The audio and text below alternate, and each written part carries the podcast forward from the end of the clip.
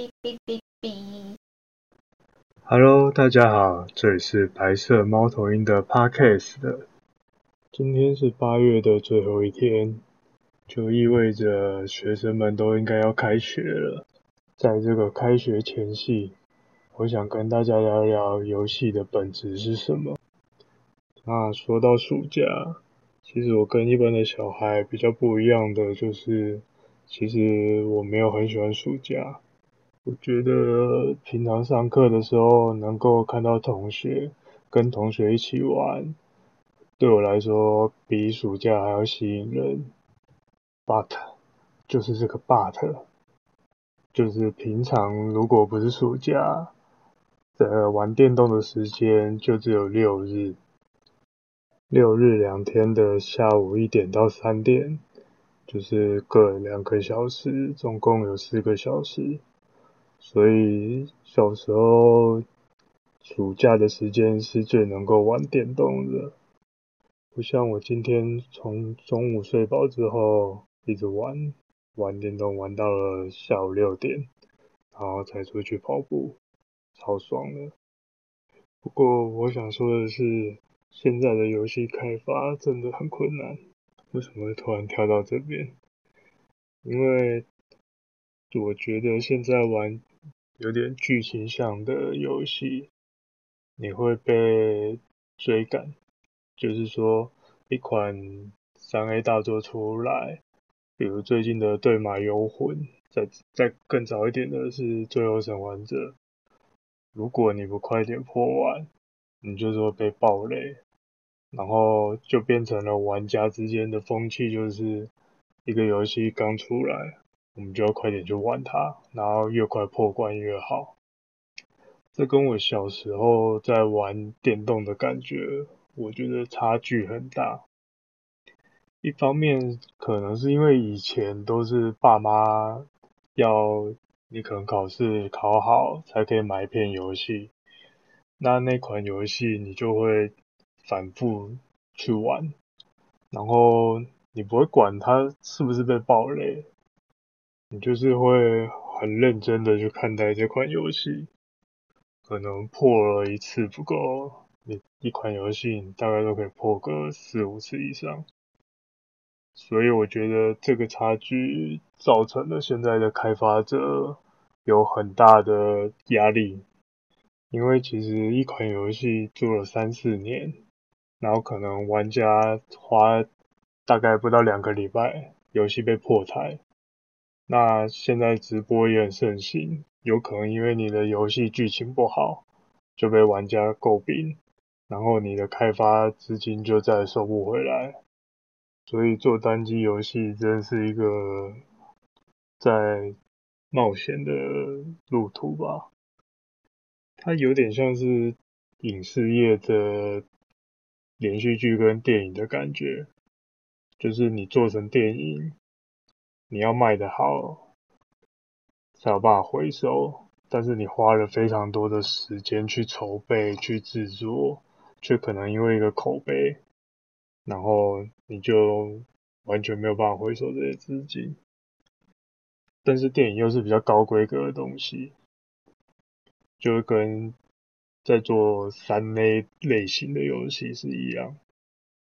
那这边稍微跳开一下来谈一下三 A 游戏好了。呃，在我的游戏生涯，其实我没有搭上三 A 游戏出来这个名词出来的那个时候，我的游戏生涯大概是玩到 PS 主机，然后就没有下面的次世代主机了。后来就是大学，我主要在玩电脑，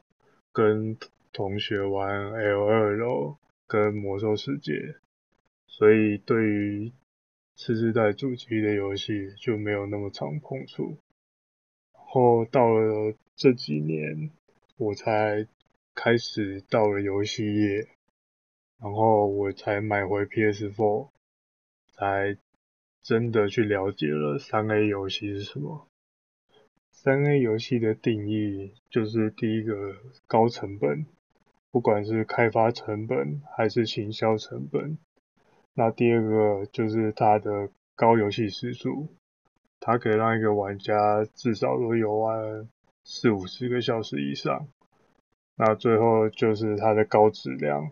现在的游戏其实因为游戏引擎的进化，所以现在游戏的画面大概都可以做到电影等级了。当然，如果你直接拿好莱坞的特效电影跟游戏业最强的顽，比如说顽皮狗的游戏来比，一定是还没有到那么高的水准。但是顽皮狗的游戏画面，可能比我们台湾拍的国片还要厉害，所以这也是后来为什么游戏又被称为第九艺术。不过这边可能讲远了，讲了那么一大圈，好像还没有讲到游戏的本质。这边就不得不提一个跟三 A 比较没有那么有绝对关系的游戏厂商。就是任天堂。那其实我最小的游戏记忆也是从红白机开始。那超级玛丽它就不是一款有很厉害的剧情、有很丰富的地图，但是它有很厉害的游玩感受，会让玩家一次又一次的再去游玩。我会觉得这种游戏，它着重的东西，跟现在所谓的三 A 大作差距其实很大。因为三 A 大作就是想要让大家从视觉上去享受一场电影，但是那有很大的一个风险，就是不会每一个玩家都喜欢你这个电影的说故事方式。就像《最后生还者》被骂的狗血淋头，然后可能连开发成本都没有办法回收，这对一个厂商而言是很大的一个伤害。当然，这某方面跟他们的尼尔制作人有关系，因为他自己白目嘛，剧情已经被骂了，然后还要去挑衅玩家。我觉得那是一个很蠢的事情啊，就是你可以坚持说你的游戏想要表达什么意思，但是你不能够一副高高在上的样子，觉得不认同你故事的玩家都是废物，这点就真的让人很不舒服，所以我会有那么多人在抵制，我觉得也不意外。那好像又离题了，就是再跳回来说任天堂，其实他们大概现在只有萨尔达系列可以说是三 A 大作，但是其他的游戏，比如说马里奥赛车，然后最红的就是动物森友会，它卖的超好诶，你知道动物森友会的开发成本跟三 A 大作比起来，就完全是天壤之别，但是它那个销量，在八月获得的最新销量统计是两千两百万套，两千两百万套，真是超扯！不得不说，任天堂的游戏，它才会让你有那种你想要反复游玩，应该说就是最开始在玩游戏的那种。本质吧，就很像小时候玩马戏团，或是玩热血篮球、热血躲避球。当时你在看这些游戏机的时候，你真是每次打开都是重复在游玩这些游戏，但是是让你乐此不疲。就算是现在 Switch，它的游戏取向也比较像这样。比如说健身环，你可能会每天打开；马里奥赛车，朋友来的时候就会打开来玩。然后或是比较创意向的《路易吉鬼屋》，也是朋友同乐，所以它是会让你反复去游玩的一个游戏。但是三 A 大作，它就真的很像是电影，你可能只会久久重复再拿出来玩一次。当你破了第一次之后，你想要再回味它，会是在过了有一阵子之后，你才会觉得说，哦，我还想再去玩这个游戏。所以我觉得它在本质上有蛮大的差异的。然后大家都觉得很想要去做三 A 大作嘛，因为它看起来就是比较华丽，就是看起来会让你觉得比较喜花。你觉得我做了三 A 大作，好像代表我比别人更高人一等。我觉得这也是游戏开发商一个有点愚昧的感觉，而且他们又会在三 A 大作中追求的是画面的表现。像其实对马幽魂，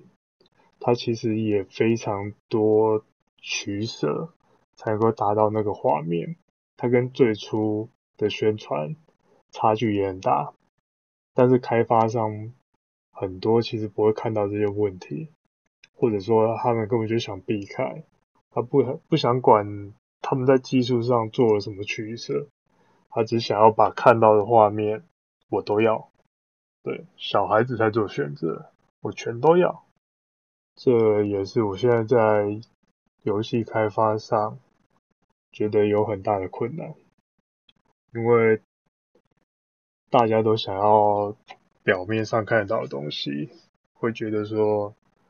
只有这样游戏才会吸引人，才会卖。但其实动森，你要说它游戏画面会吸引人吗？我觉得不会啊。可是很多人玩了之后就是沉迷下去，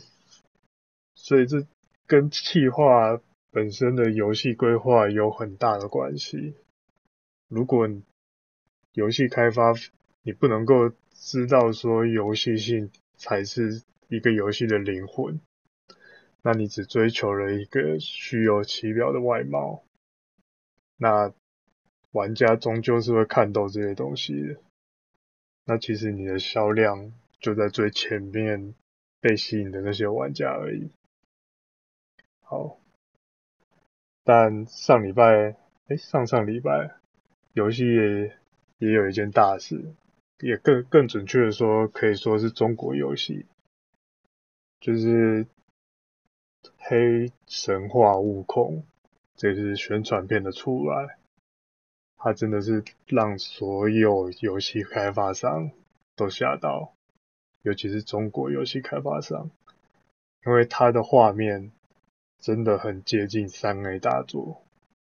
但是它最厉害的是。整体包装的企划，从一个也很像猴子的老和尚开始讲故事，然后从一只金蝉变成了一只猴子，这让大家就是觉得很有悟空的那种感觉。然后他又有很多法术，比如说定身术，或是打倒敌人之后。可以变化成敌人，这跟我们印象中的孙悟空非常的像。然后他有一些细节，比如说他把金箍棒收起来的时候是收到耳朵里面，这也是孙悟空在《西游记》里面的描述。那如果今天是一个外国人来做孙悟空，我看他大概只会龟派气功跟悟空术吧。所以这就是一个对这个文化、这个题材的了解深度，它可以让这部影片很有代入感，然后在每个影片的片段都有他想要呈现的他的玩法，然后他说故事的方式都让你对这个题材很有兴趣，而且它虽然是《西游记》，又是在西游之后。会让就算你熟悉《西游记》的玩家，你也想知道说这个故事后续的发展是什么。然后我觉得他在 GP 的最后一段铺陈的非常棒，就是这只猴子拿起了金箍棒要一棒打灵虚子的那一刹那，结果有另外一个拿着齐天拿着如意金刚棒，然后穿着很像齐天大圣的猴子出现。然后熟悉《西游记》的人就会知道说，在《西游记》里面也有真假大圣，就是有一个六耳猕猴，他就是假扮的孙悟空。但是在这个故事里面，他最开始又有一个讲故事的老和尚，他长得也很像猴子。他又说这个故事西游可能从来没有发生过，就你就非常多的联想，就开始想，就是你可能他是在讲《西游记》之后的故事，然后或是当中某一些片段的回忆。就是说不定在讲故事的这只猴子，它才是孙悟空。他在讲之前的故事，或者像我同事看完也提了另外一个想法，就是会不会是双主线？会不会是现在这只猴子？然后你还要再操控齐天大圣，然后这两只猴子之间有什么关系？这都是很多可以联想去发挥的地方。那这支宣传就把它把很多吸引人的东西又放在里面。看完，不只是熟悉《西游记》的人，连不熟悉外国人也对这东西非常有兴趣，所以这就是一个非常棒的宣传。所以他的美术其实还是在服务他的玩家，这才是一个游戏最该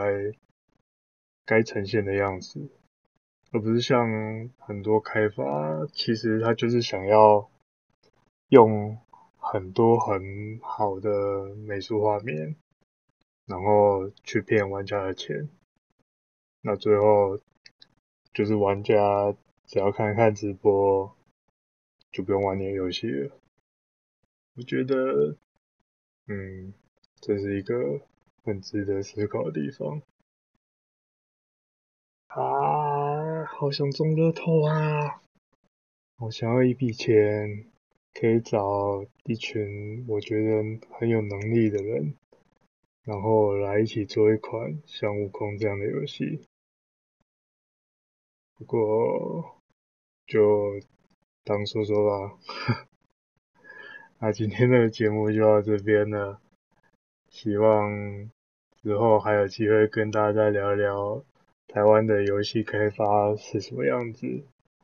那就下次再见啦，拜拜。